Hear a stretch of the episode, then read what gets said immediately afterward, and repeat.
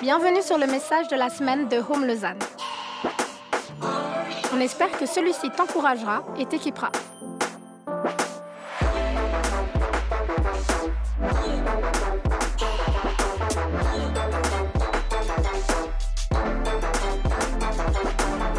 Pour plus d'informations sur notre Église, n'hésite pas à visiter notre site internet sur www.eglisehome.com.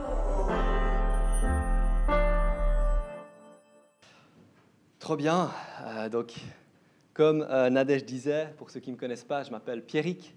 Euh, je suis marié à la magnifique Léa. Qui est où? T'es où Léa? Oh, elle est en haut. Oh non T'as suivi le cul du pion. Et puis, euh, j'ai un métier qui me passionne. Je travaille dans la stratégie de, de, marque, dans le branding, dans le digital. puis je suis à Rome, en fait, depuis les débuts. Et vraiment, en fait, je suis tellement heureux, je suis tellement reconnaissant pour cette communauté. Vous, je ne sais pas comment vous vous sentez par rapport à Rome, mais moi, je suis vraiment reconnaissant. J'aime la vision, j'aime ce que Dieu fait au travers de nous, j'aime comment Dieu il bouge, j'aime vraiment cet esprit, en fait, d'audace, d'authenticité, d'amour qui dégage de cette Église. Et puis j'aime vraiment les personnes qui la composent. Et, euh, Chris Vallotton disait cette phrase, euh, Find your people, find your destiny. Trouve ta communauté et tu trouveras ta destinée. Alors moi j'espère que ben, comme moi, en fait, vous puissiez la trouver, vous puissiez trouver vraiment votre communauté. Puis à Rome, ben, c'est notre volonté, que toi, tu puisses en fait trouver ta destinée et que tu puisses aussi trouver des gens qui peuvent t'entourer et t'encourager aussi dans ta destinée.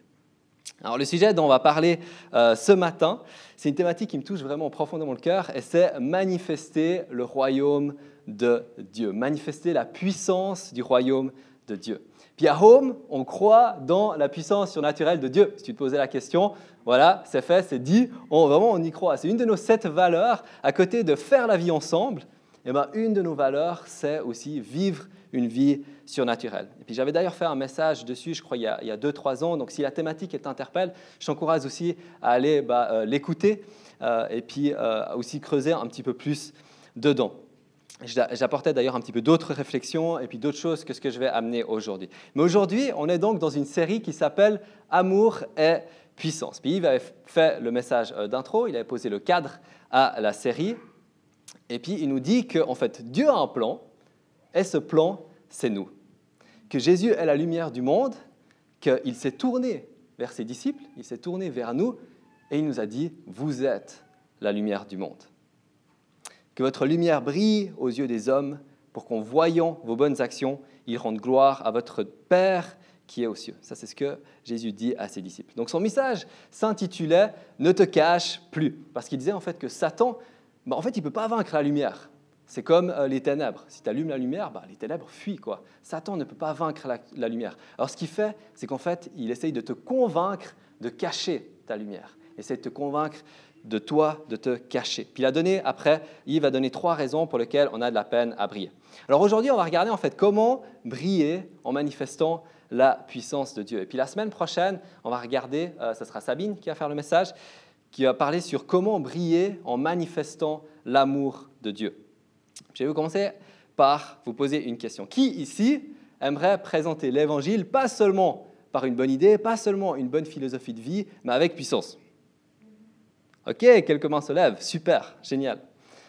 La première chose que j'aimerais vraiment te faire, peut-être qu'il y a certaines personnes qui n'ont peut-être pas forcément levé la main parce que ça, ouais, je sais pas trop.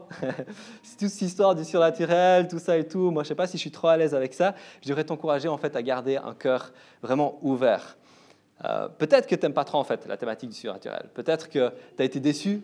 Peut-être que euh, tu as euh, eu des mauvaises expériences. Peut-être en fait que la vision de ta vision de qu'est-ce que cela peut représenter en fait ne te plaît pas mais j'aimerais vraiment t'encourager en fait à garder un cœur ouvert, entendre peut-être une autre manière en fait de voir les choses, parce que je suis convaincu que Dieu désire que chacun de nous puisse marcher dans sa puissance. Cette puissance vraiment qui donne la vie. Puis j'espère alors du coup que euh, ce message il va euh, t'inspirer. Alors, j'ai utilisé à plusieurs fois le mot euh, surnaturel, et puis peut-être juste pour clarifier, à Rome, lorsqu'on parle en fait de surnaturel, on parle de marcher dans la puissance de Dieu, marcher dans son autorité. Puis je m'explique un petit peu parce qu'en en fait, on entend beaucoup du surnaturel un petit peu autour de nous, notre société. Et puis les sorciers, le nouvel âge, euh, les autres spiritualités, bah, eux, en fait, ils peuvent marcher dans le surnaturel. Mais nous, nous marchons dans la puissance de Dieu. Et c'est bien, en fait, différent. Eux, ils ne peuvent pas faire ça. Les magiciens d'Égypte, si je prends un exemple euh, biblique, les magiciens d'Égypte, sous Pharaon, bah, eux, ils marchaient dans le surnaturel. Mais Moïse, lui, il marchait dans la puissance de Dieu. Et Jésus, en fait, il ne nous promet pas en fait, de marcher dans le surnaturel. Par contre, il nous promet qu'on peut marcher dans sa puissance et dans son autorité. Alors j'espère déjà que euh, cette, petite, euh, cette petite pensée peut-être peut, t'aider en fait à relâcher un petit peu la pression, de voir peut-être un peu sa puissance un petit peu autrement. Puis je crois que sa puissance, bah, c'est pas seulement en fait des signes et des prodiges. Ça fait partie, mais c'est pas seulement. Il y a une place vraiment pour les signes et les prodiges. Je pense qu'on ne doit pas les négliger, mais en fait, c'est aussi plus large aussi que ça. Alors ça, c'est un petit peu l'intro. Je propose qu'on plonge vraiment dans le message. Et puis, euh, allons au premier point du message, premier point sur quatre. L'amour de Dieu sans la puissance de Dieu ne sert à rien. Alors, je fais exprès d'être un petit peu provocateur. Là, vraiment, c'est un petit peu en train de euh, bouillonner au fond de vous. Comment est-ce que tu peux dire ça euh, Etc. Et tout. Mais l'amour de Dieu sans la puissance de Dieu ne sert à rien. Tout comme, euh, tout comme pardon, la puissance de Dieu sans l'amour de Dieu ne sert à rien. Puis souvent, en fait, dans ce sens-là, on a un petit peu plus de sens, plus de facilité à l'accepter. En fait, les deux, ils vont main dans la main. L'amour de Dieu, c'est quoi? C'est Jésus crucifié sur la croix à notre place. Mais la puissance de Dieu, c'est Jésus ressuscité. Puis cette puissance de Dieu, en fait, est vraiment au centre du message de l'Évangile. Et on doit pouvoir l'accueillir, on doit pouvoir le vivre. En tant que disciple, en tant que chrétien, je crois qu'on doit avoir, en fait, cette dimension de la puissance de Dieu. La puissance pour sauver, la puissance pour libérer les captifs, la puissance pour guérir, la puissance pour restaurer. Sinon, on a un trou dans notre Évangile. Et je me parle vraiment aussi à moi-même. Je sais que ça pique un petit peu, euh, mais je me parle vraiment à moi-même. Je crois que trop de chrétiens sommes restés bloqués à la crucifixion et pas assez de chrétiens marchent dans la puissance de la résurrection. Si on regarde un petit peu plus en détail nos vies, euh, parce que là j'ai dit une phrase qui était un petit peu très générale, on pourrait vraiment regarder chaque domaine de notre vie et se poser la question, est-ce que je vis la puissance de la résurrection dans ces parties-là de ma vie? Est-ce que je vis la puissance de la résurrection dans mon mariage, dans mon corps, dans mon travail, dans absolument chaque chose, dans ma famille, dans absolument chaque chose de ma vie? Est-ce que je suis, puis qu'est-ce que ça veut dire? Est-ce que je suis empuissancé dans ce domaine Empowered, c'est un mot anglais qu'on n'arrive pas trop à savoir comment traduire, du coup je dis empuissancé, vivre, pour vivre en fait une vie nouvelle selon le cœur de Dieu. Et je crois que Dieu désire en fait vraiment qu'on puisse vivre sa puissance. Je crois qu'en fait il nous a tout donné, et puis euh, qu'on le vive ou pas, qu'on le mette dans le placard ou pas, en fait, il nous le donne à disposition. Des fois, on entend un peu ces versets comme Romains 8, 11. Le même esprit qui a ressuscité Jésus d'entre les morts habite en nous. Puis ça fait un peu comme un court-circuit dans, le cerveau. C'est d'accord êtes un peu là, ouais, mais bon, euh, enfin. enfin, je sais pas, moi, ça paraît un petit peu impossible, quoi. On a tellement de peine, en fait, à y croire. Le même esprit qui a ressuscité Jésus d'entre les morts habite en nous. Je prends un autre exemple, dans Jean 14, 12. Jésus nous dit En vérité, en vérité, je vous le dis, ça doit vraiment être vrai. Hein. S'il dit ça, ça doit vraiment être vrai. Celui qui croit en moi fera aussi les œuvres que j'ai faites et il en fera de plus grandes. Là, c'est pareil. Là, c'est pareil. On se dit, mais ça paraît complètement impossible. Je sais pas. En fait, si je regarde objectivement à ma vie, et puis si je regarde à celle de Jésus, je suis là, mais il y a un quoi, quoi? Qu'est-ce qui se passe, en fait? Puis je pense, en fait, que c'est pas pour rien, vraiment, que Jésus nous dit en vérité, en vérité. Je crois qu'il ne le dit pas, en fait, pour nous culpabiliser, mais il le dit justement en fait pour nous encourager. Il ne dit pas pour nous décourager en fait en sachant qu'on va galérer, mais il nous dit en fait pour nous encourager en disant hé, en fait il y a plus. Hé, en fait, pour pas en fait qu'on se limite, pour pas qu'on se dise ouais mais en fait ma vie elle doit rester à ça. Il dit hé, tu sais quoi? Moi je, te dis en fait si tu crois tu peux faire les mêmes œuvres que j'ai fait et même de plus grandes. Il y a tellement de plus à vivre. Alors ça c'est l'encouragement que j'aimerais vraiment vous faire, moi y compris c'est en fait d'accueillir la puissance de Dieu dans nos vies, de marcher en fait, euh, de chercher à marcher dans sa puissance et puis à manifester aussi cette puissance aux gens qui nous entourent. Puis je pense qu'on a un petit peu besoin en fait de ranimer cette flamme, de ranimer un peu cette flamme en nous, de se rappeler ce qu'on a reçu. On n'a pas reçu un esprit de timidité, comme dit Paul à, Timothée dans euh, la deuxième lettre à Timothée, mais un esprit de puissance d'amour et de sagesse. Et je pense que l'évangile, c'est ça, c'est un, évangile de puissance, d'amour et de sagesse. Puis comme je disais, l'amour et la puissance vont moins dans la main. On pourrait aussi rajouter la sagesse. Peut-être qu'on euh, aurait pu faire un quatrième du coup, message sur cette série, puis faire sur l'évangile de la sagesse, parce que je pense qu'il y aurait aussi beaucoup de choses par rapport à ça. Mais Dieu ne nous a pas donné un esprit de timidité. Une autre version dit d'ailleurs un esprit de lâche. C'est assez fort, mais voilà. Alors peut-être que toi aussi, comme Timothée, en fait, tu as besoin de ranimer la flamme. Peut-être que toi aussi, tu as besoin de t'activer à nouveau, parce que cet esprit de puissance, le Saint-Esprit, ce même esprit qui a, ressuscité Jésus des morts, en fait, habite en toi et il désire se manifester. Ça, c'est le deuxième point du message, ranimer la flamme, ranimer en fait cet esprit de puissance en nous. Et je parle vraiment du Saint-Esprit qui est en nous, et pas dans notre esprit. J'écoutais euh, le pasteur Denis Peacock dans le cadre d'une autre euh, formation que je fais à côté, et euh, il disait cette chose vraiment qui m'a marqué, je trouvais ça assez incroyable. Beaucoup de nous sommes des chrétiens bien trop gentils. Et je ne dis pas ça pour dire qu'on ne doit pas être un gentil. Mais il y a un problème lorsque notre gentillesse dépasse celle de Jésus. mais en fait, c'est vrai. je, disais, mais en fait, Jésus, si on regarde, des fois, il n'était pas si gentil que ça. Je veux dire, il a retourné les tables d'un marché, il a traité les pharisiens de vipères, il a fait certaines choses que moi, je n'oserais peut-être pas vraiment faire, en fait. Et puis, je ne dis pas qu'il faut qu'on fasse ces choses, hein, vraiment pas. Je ne dis pas ça. Mais en fait, peut-être plutôt qu'on doit retrouver un esprit de combattant, un esprit combatif. Qu'on doit retrouver, en fait, une... Euh, ouais, vraiment cet esprit de combattant. Pense qu'il n'y a pas d'autre mot que ça. Puis c'est un petit peu, en fait, il y a un peu une contradiction, parce qu'on sait qu'on doit être en même temps l'agneau. on a souvent euh, l'agneau immolé, on dit souvent ça, en fait, euh, dans les milieux chrétiens, euh, qui se laisse volontairement, par amour, en fait, aller à l'abattoir. Mais je crois aussi qu'on doit être, en fait, le lion. Lion qui rugit avec puissance et puis avec autorité. L'agneau et le lion, c'est un bon équilibre à avoir.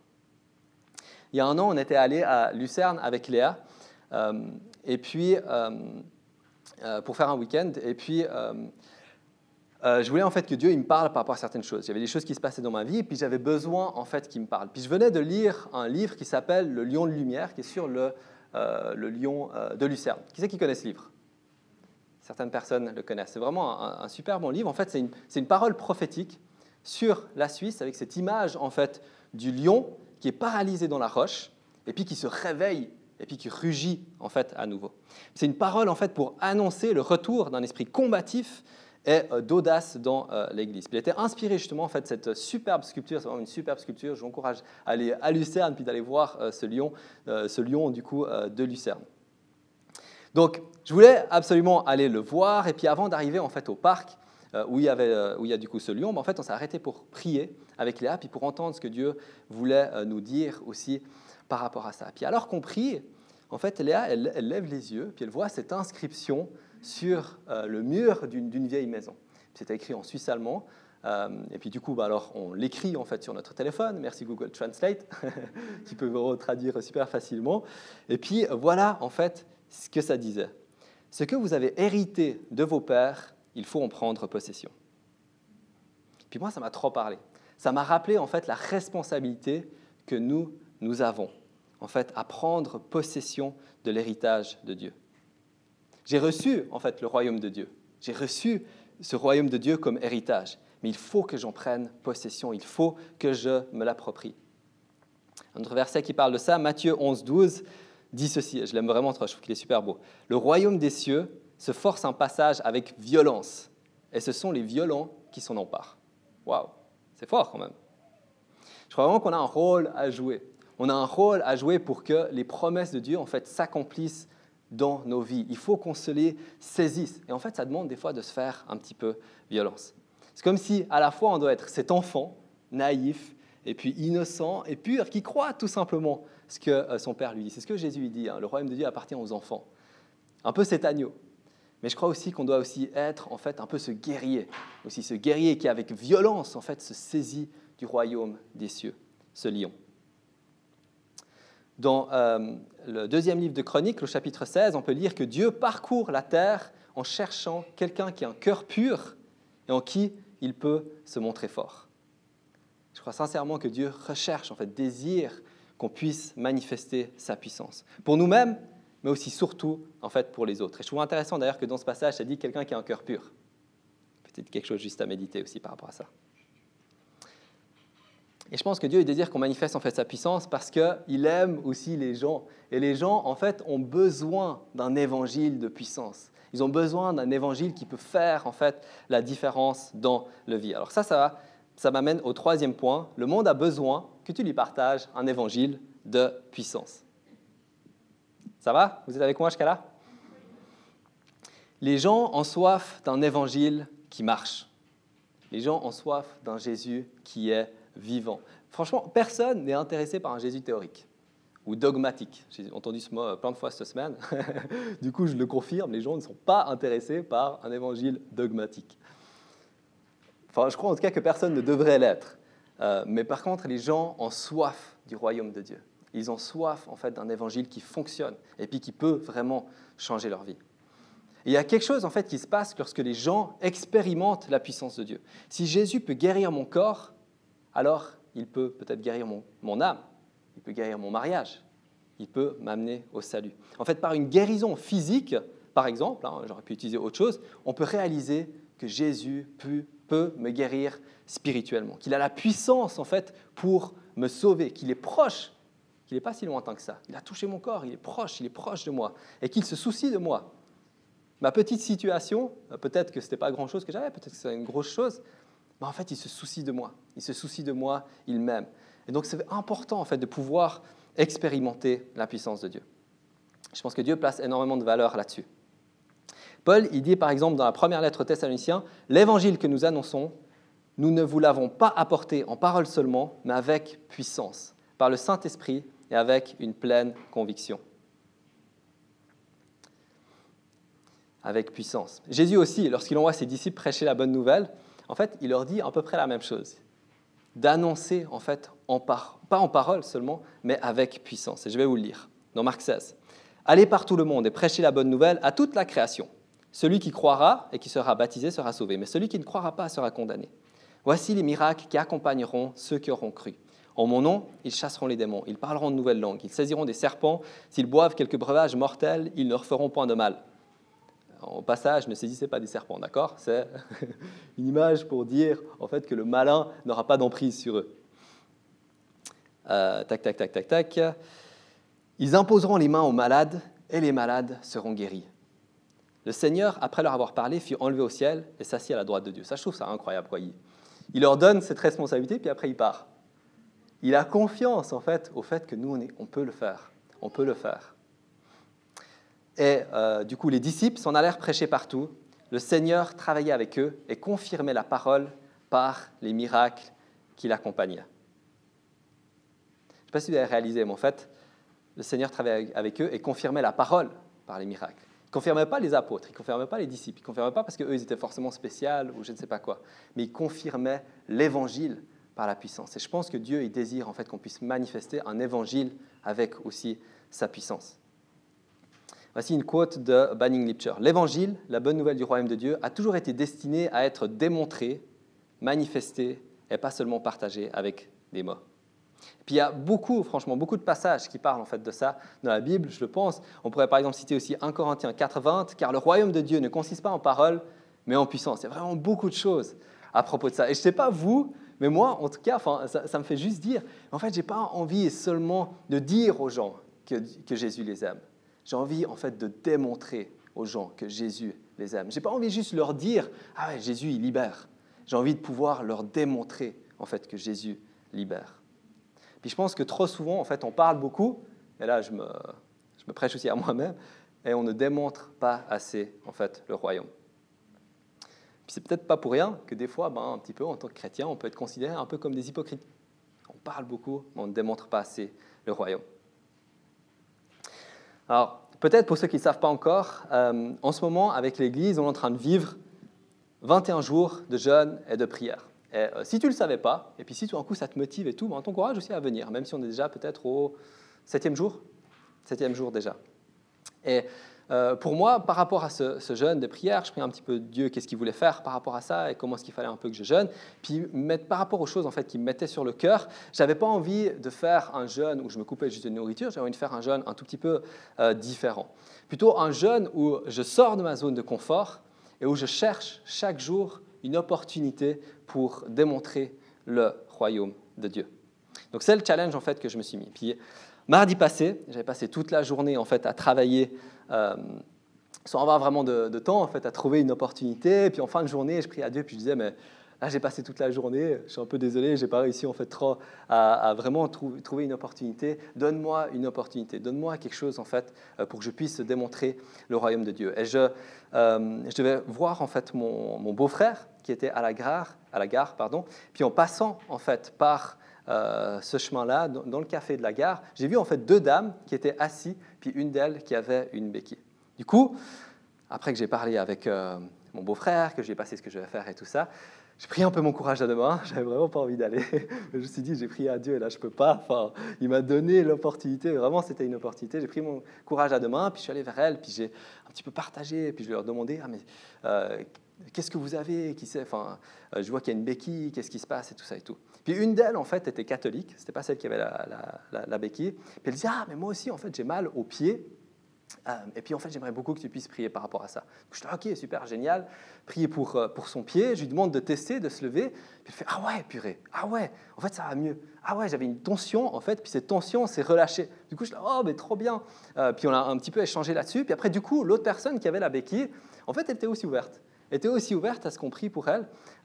et, puis, puis on a fait la même chose, on a aussi prié. Et puis d'ailleurs, son ami catholique disait, mais en fait, c'est fou qu'elle accepte la prière parce que normalement elle accepte jamais. Elle n'a pas envie en fait normalement qu'on prie pour elle. Puis du coup, bah, on a aussi prié pour elle. Elle avait une jambe qui était plus courte que l'autre, ce qui faisait qu'elle avait en fait des douleurs au dos. Et puis euh, j'ai aussi demandé de, tester, de monter. Puis elle disait aussi, ouais, ça va mieux, ça va mieux. Euh, j'ai moins mal en fait euh, au dos.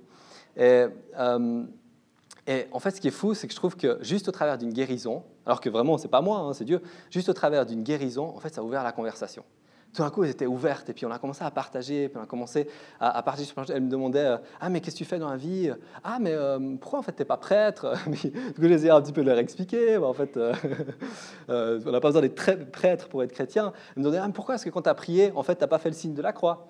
Plein de choses en fait comme ça. Puis je trouvais génial pouvoir partager. Puis la personne qui avait la béquille, puis qui en général voulait pas en fait qu'on prie pour elle, elle disait Ah, mais moi, j'aime pas aller dans les églises parce qu'on me demande toujours de l'argent. Et je trouve que c'est fou comment, des fois, en fait, on a pu avoir des mauvaises expériences. Et puis, d'un coup, ça a donné un froid avec Dieu. Ça nous a donné des fausses croyances, en fait, sur Dieu. Puis là, juste avec, en fait, euh, avec sa puissance qui s'est manifestée, ben, tout d'un coup, ils étaient ouverts, en fait, à entendre. Puis j'ai pu leur dire, ben, en fait, non, Dieu, il n'est pas comme ça. Ce qu'il veut, en fait, ce n'est pas une religion. Ce qu'il veut, en fait, c'est votre cœur. Ce qu'il veut, c'est euh, en fait avoir une relation avec vous. Et puis, on a pu vraiment partager sur, ces choses. Euh, moi, en tout cas, ça m'a trop encouragé. Du coup, j'avais envie de vous le partager. Euh, j'espère aussi que vous, ça vous encourage. Et maintenant, en opposition, j'aimerais vous raconter un autre témoignage. Ça, c'était avant-hier. Il y avait une opportunité similaire. Aussi une personne qui était euh, avec une béquille. Puis je sentais, là, mais il faut que j'aille aussi parler à cette personne. Et puis, je ne suis pas allé. Fin de l'histoire. Voilà. en fait, je me suis laissé envahir vraiment par un petit peu cet esprit de timidité qu'on parlait avant. J'ai pris cinq minutes vraiment à essayer de prendre mon courage, à me dire est-ce que j'y vais, est-ce que j'y vais pas, mais comment est-ce que j'aborde, comment est-ce que je fais en fait avec cette personne et tout ça. Et puis, euh, et puis en fait, après, c'était trop tard. La personne était euh, déjà partie. Alors, pourquoi est-ce que je vous raconte ça? Je crois que trop souvent, en fait, lorsqu'il y a un échec, lorsqu'on n'arrive pas, en fait, il y a ce sentiment de culpabilité. Puis c'est trop souvent aussi pourquoi on n'ose plus faire ce genre de choses. Parce qu'on n'a pas envie de se re, en fait, être confronté de nouveau en fait, à ce sentiment. Alors que, en fait, bah, franchement, on ne devrait pas du tout se culpabiliser. Je pense que plutôt on devrait être content de se dire, on est en marche, on est en mouvement, on est en train d'essayer en fait de faire une différence, on est en train de laisser des opportunités à Dieu, on est en train d'essayer de chercher ces opportunités. Et en fait, c'est une bonne chose. On est en marche, peu importe si on réussit ou si on ne réussit pas. Puis je pense qu'il y a un petit peu ce paradoxe, un petit peu cette dualité où il faut qu'on réalise qu'en fait, on a une responsabilité. On a un rôle à jouer pour briller, en fait, puis pour euh, ne pas cacher notre lumière. Mais du même moment, on n'a pas à se sentir en fait coupable d'échouer. Puis je pense que cette peur de l'échec, en fait, c'est un terrain de jeu énorme pour l'ennemi. Lui, il s'amuse en fait avec ça. À cause de la peur d'échec, il nous paralyse et en fait nous convainc de cacher en fait notre lumière. Soit à cause d'un échec, on n'ose pas réessayer, ou soit, pire encore, on n'a jamais essayé à cause en fait, de la peur. On n'a même, on jamais essayé quelque chose et en fait on est paralysé par la peur même en n'ayant euh, jamais rien euh, essayé.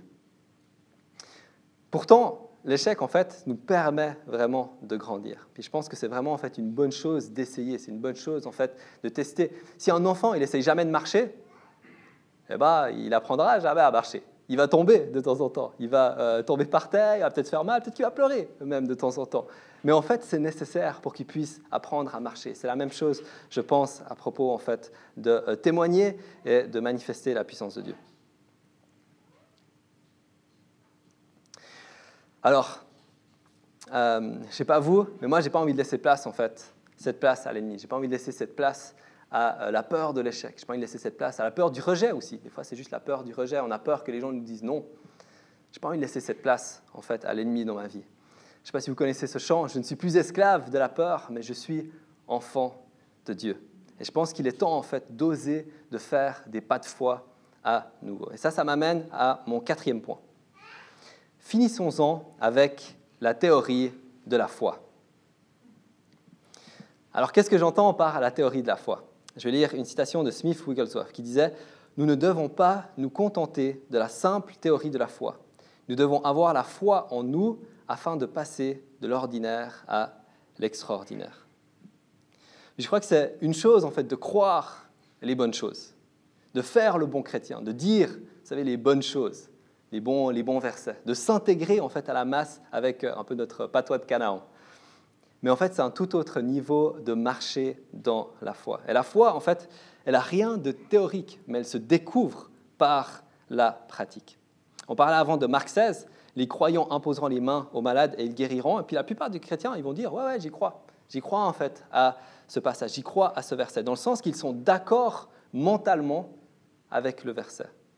Ils ont la théorie de la foi, mais en pratique, est-ce qu'en fait, ils ont réellement la foi? Parce que si en fait on a la foi, ben, on doit se mettre en marche, on doit faire ses pas de foi, on doit se mettre en fait à prier pour les malades, on doit se mettre en fait à faire ces choses auxquelles, euh, qui nous tiennent peut-être à cœur et puis auxquelles on voit en fait dans la Bible. Alors je pense que c'est pareil, pour démontrer un évangile de puissance, on doit faire des pas de foi. Curry Blake, qui est un pasteur que j'aime beaucoup écouter sur euh, ce sujet, qui m'inspire en fait, euh, puis qui, vous savez, quand vous écoutez quelque chose et puis que ça vous donne de la foi, puis que ça vous encourage, ben, lui c'est une personne comme ça. Puis il dit, le nom de Jésus est l'arme la plus puissante au monde. Il n'y a pas une arme plus puissante en fait au nom. Mais la plupart de nous, en fait, on ne sait pas comment l'utiliser. il suffit de regarder pour nos vies, pour le savoir. C'est vrai que la plupart du cas, on ne sait pas trop en fait comment l'utiliser et comment en fait marcher dans sa puissance. Puis je pense que les premiers disciples ont eu beaucoup de chance. Ils ont eu beaucoup de chance parce que eux, bah, ils ont passé bah, trois ans à côté de Jésus, à pouvoir voir comment il agissait, voir comment il faisait. Ils ont pu observer. Ils ont passé trois jours, 24 heures sur 24. Puis nous, bah voilà, Jésus, il n'est pas là dans la chair. Mais par contre, on a la Bible.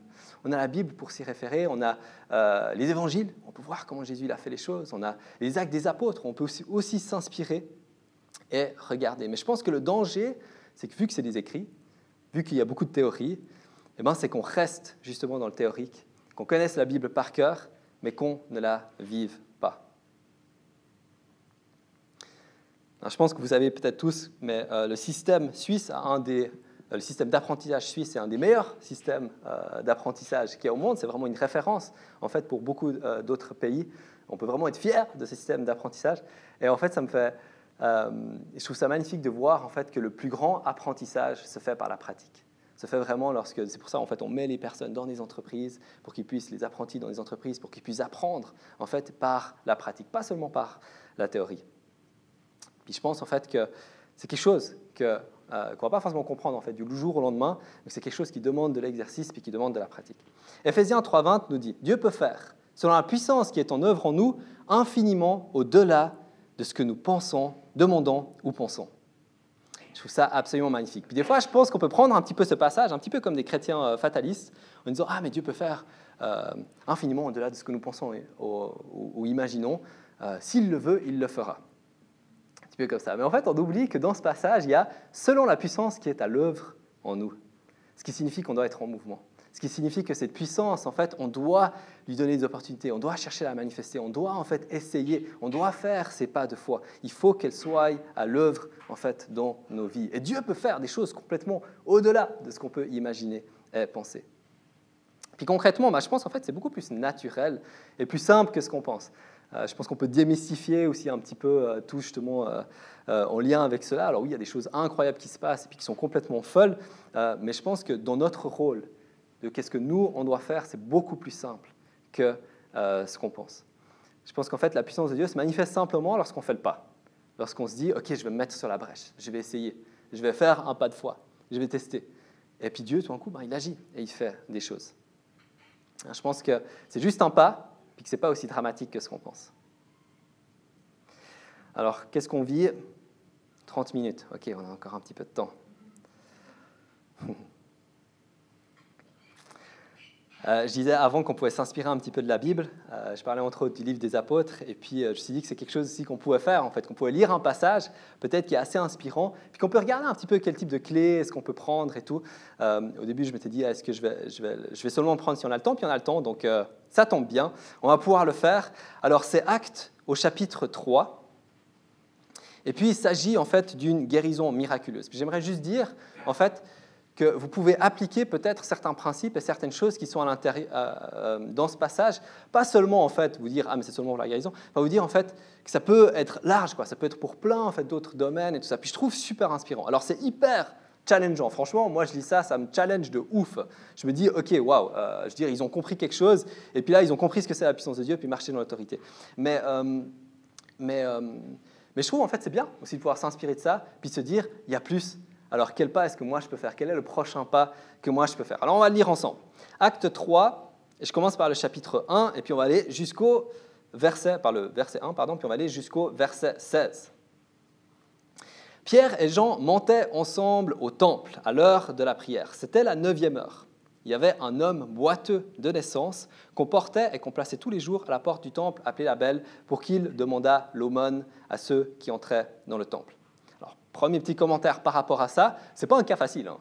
L'homme, il est boiteux de naissance. Je veux dire, c'est vraiment pas un cas facile. Puis je trouve que trop souvent, je trouve incroyable en fait que les apôtres, que Pierre et Jean, ils se fient pas seulement à ce qu'ils voient. Parce que je pense que trop souvent, en fait, l'ennemi, il essaye de nous intimider par la vue.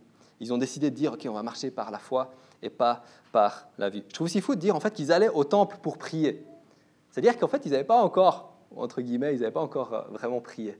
Puis trop souvent, on se dit, ah, mais en fait, je dois passer tant de temps dans la prière, je dois euh, prier, prier, prier, je dois me remuer dans la prière avant que quelque chose puisse se passer. En fait, des fois, c'est peut-être juste faire un pas de foi. Hmm. On continue. Cet homme, donc l'homme boiteux, voyant Pierre et Jean qui allaient y entrer, leur demanda l'aumône. Pierre, de même que Jean, fixa les yeux sur lui et dit Regarde-nous. Je trouve incroyable comment ils prennent la responsabilité. Ils disent Regarde-nous. Il les regardait attentivement, s'attendant à recevoir de quelque chose. Alors Pierre lui dit, je n'ai ni argent ni or, mais ce que j'ai, je te le donne. Au nom de Jésus-Christ de Nazareth, lève-toi et marche. magnifique. magnifique. Euh, ce que j'ai, je te le donne. Pierre, il savait ce qu'il avait. Il savait en fait le royaume de Dieu. Il le connaissait. Il savait en fait l'héritage qu'il avait reçu. Et il n'avait pas peur en fait de le donner aussi. Il savait que ce qu'il avait reçu, c'était aussi pour donner plus loin. Gratuitement, vous avez reçu, gratuitement donné. Je trouve aussi ce qui est super beau, c'est que euh, le boiteux demande de l'argent, et Pierre, il ne lui donne pas de l'argent. S'il lui avait demandé, donner de l'argent, bah c'est cool, peut-être qu'il aurait pu se nourrir pour un jour, mais le lendemain, il aurait été là en fait de nouveau. De nouveau en fait au temple de la belle, de nouveau à demander de l'argent, et le lendemain encore, et le lendemain encore, et le lendemain encore. Et ça, c'est aussi ma prière, en fait, c'est que je puisse voir au-delà, en fait, des besoins souvent qu'on voit en fait en face de nous, qu'on puisse voir, mais quel est le réel besoin que la personne a besoin. Et pour lui, ben forcément, de le guérir, ça changeait absolument sa vie. Donc Pierre, le prenant par la main droite, il le fit lever. Et au même instant, ses pieds et ses chevilles devinrent fermes. Là, il y a le pas de foi. En fait, on voit qu'à l'instant où il le prend et qu'il le soulève, c'est à ce moment-là en fait que ses pieds et ses chevilles devinrent fermes.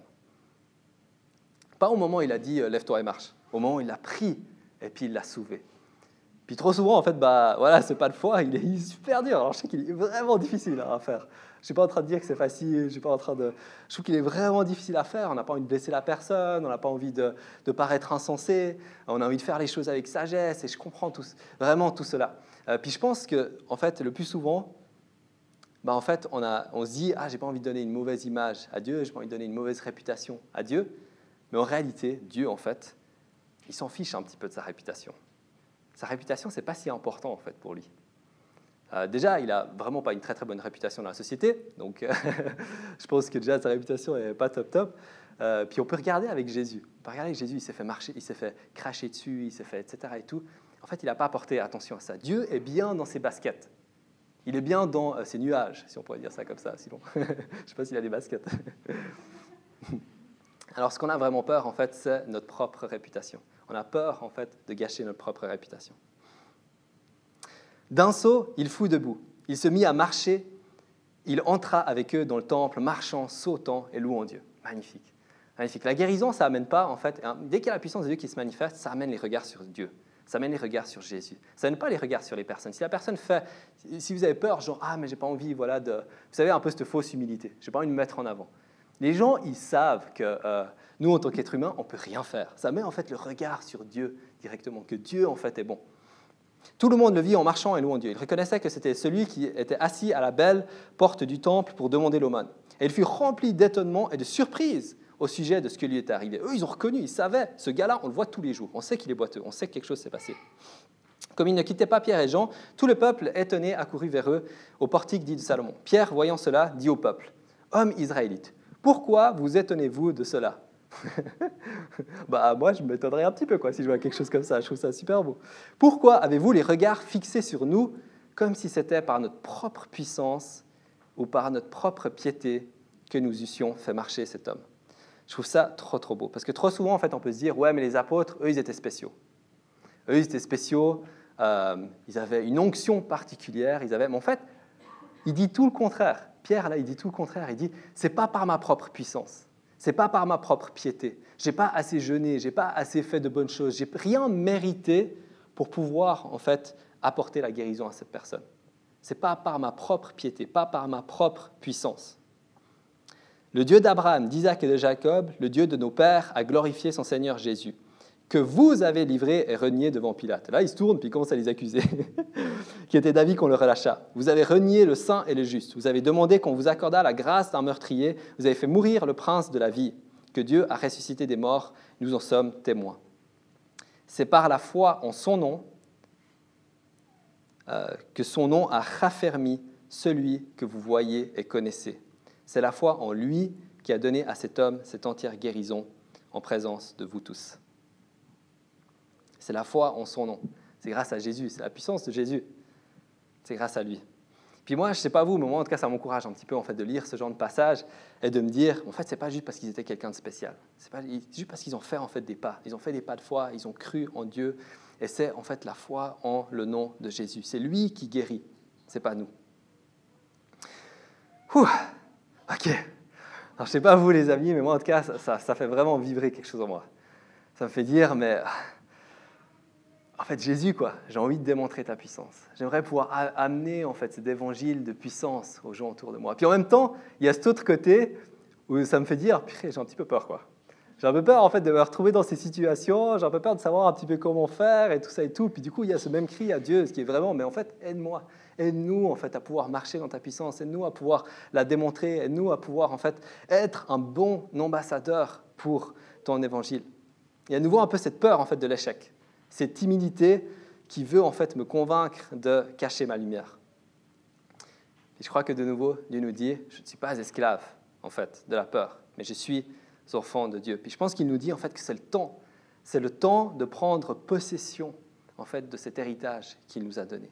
C'est le temps de faire comme Pierre. Ce que j'ai, je te le donne. C'est le temps, en fait, de get messy, qu'on peut dire en anglais, je n'arrivais pas à trouver un terme en français, de, euh, en fait, d'être OK de faire des erreurs, d'être OK, en fait, d'être dans des situations chaotiques, d'être OK, en fait, de oser, d'essayer. Puis d'ailleurs, mieux vaut être dans des situations chaotiques où on laisse de la place à Dieu que d'être dans notre zone de confort où il n'y a pas de place pour Dieu. Alors, j'aimerais terminer avec un passage, et puis l'équipe de louange peut aussi gentiment monter sur scène. Un verset qui dit, euh, c'est Ésaïe 6.8, J'entendis la voix du Seigneur disant, Qui enverrai-je Et qui marchera pour nous? Et je répondis, Me voici, envoie-moi. Je propose qu'on ferme juste tous un petit peu les yeux, et puis je vous invite à la prière.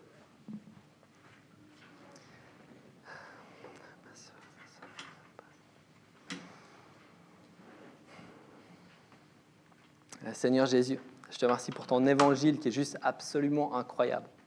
Je te remercie parce que tu n'es pas un Dieu qui est mort, mais tu es un Dieu qui est ressuscité. La puissance se trouve en toi. L'amour se trouve en toi. C'est juste un évangile qui est absolument magnifique. Et Seigneur, j'ai pas envie de négliger en fait cet évangile. J'ai pas envie qu'on passe à côté en fait de ce que tu as pour nous. J'aimerais pouvoir euh, vivre en fait pleinement les choses que tu as prévues pour nous. J'aimerais vivre pleinement en fait ton évangile de puissance, pouvoir le démontrer aux gens autour de nous. Alors si en fait cette chose était euh, comme endormie au fond de moi-même, ranime cette flamme, ranime cette flamme en nous, ranime cette flamme en nous, Jésus, de faire des pas de foi, d'oser essayer, d'oser en fait se mettre sur la brèche, d'oser dire en fait Dieu veut faire quelque chose en fait dans cette situation, d'oser déclarer d'oser marcher dans sa puissance et dans son autorité. D'oser des fois bah, paraître en fait comme un idiot peut-être. Ranime cette flamme en nous. Seigneur, je te demande aussi de nous aider en fait à être attentifs aux opportunités aussi qu'on a. De nous aider à pouvoir les attaquer avec sagesse. Et, euh, même si on fait les choses des fois de manière un petit peu euh, brutale, de manière un petit peu euh, y réfléchir. Bah, je te remercie en fait aussi pour ta grâce. Je te remercie aussi de pouvoir rattraper aussi des fois les situations. Je te remercie aussi qu'en fait on ne va pas se laisser bloquer par la peur de l'échec, par la peur de la timidité, par la timidité. On ne va pas se laisser bloquer par la peur du rejet. Mais aide-nous en fait à prendre des opportunités à pouvoir faire de pas de foi, pour te donner à toi en fait l'opportunité, Jésus, de pouvoir manifester ta puissance, de pouvoir rencontrer les gens, que les gens puissent te rencontrer, que tu es un Dieu qui est vivant. Alors, Seigneur Jésus, aide-nous par rapport à ça.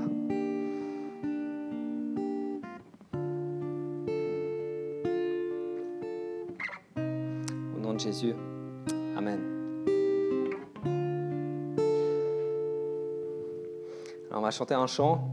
Et puis, euh, juste pour dire aussi, si vous, vous avez besoin en fait de l'intervention de Dieu dans votre vie, parce que peut-être qu'il y a une situation, vous avez besoin en fait que Dieu intervienne. Euh, on parlait beaucoup en fait de l'amener aux autres, euh, mais peut-être que vous aussi, vous avez une, besoin en fait d'une situation. On vous encourage aussi à la fin, à la fin de la célébration, à des gens aussi qui vont se tenir pour la prière, de pas hésiter de demander la prière ou de demander en fait à votre ami, ami qui est juste à côté de vous, de dire bah, prie pour moi, prie avec moi fait pour cette situation. Tiens-toi avec moi. Puis je pense qu'il y a quelque chose en fait vraiment dans, euh, dans la communauté qui se passe, en lien aussi avec marcher dans la puissance de Dieu. Que souvent en fait nos percées des fois sont liées aussi en fait aux personnes qui nous entourent, avec des personnes. Puis soyez cette personne forte, soyez cette personne sur laquelle en fait on peut compter. Que lorsqu'on demande prie pour moi, on sait en fait tu vas prier pour moi. Tu vas prier pour moi et en fait, tu vas te tenir sur la brèche. Tu vas réellement le faire. Tu vas le faire en fait avec force, avec puissance, avec courage. Tu vas vraiment en fait déclarer les choses pour toi. Tu vas tenir en fait sur la brèche. Sois vraiment cette personne aussi pour d'autres. Mais il y a quelque chose qui se passe aussi lorsqu'on partage, puis lorsqu'on fait les choses ensemble. Jean, Pierre et Jean, ils étaient deux. Ils étaient ensemble. Ils sont allés en fait ensemble. Et je pense que c'est bon en fait et c'est sain de pouvoir s'encourager parce que sinon en fait on s'épuise. Parce qu'on essaie de faire les choses par nous-mêmes, parce que c'est juste, juste moi et Dieu. Je ne pense pas que c'est l'évangile. Euh, je ne pense pas que c'est ce que Dieu en fait il désire pour nous. C'est nous ensemble en tant que communauté et Dieu.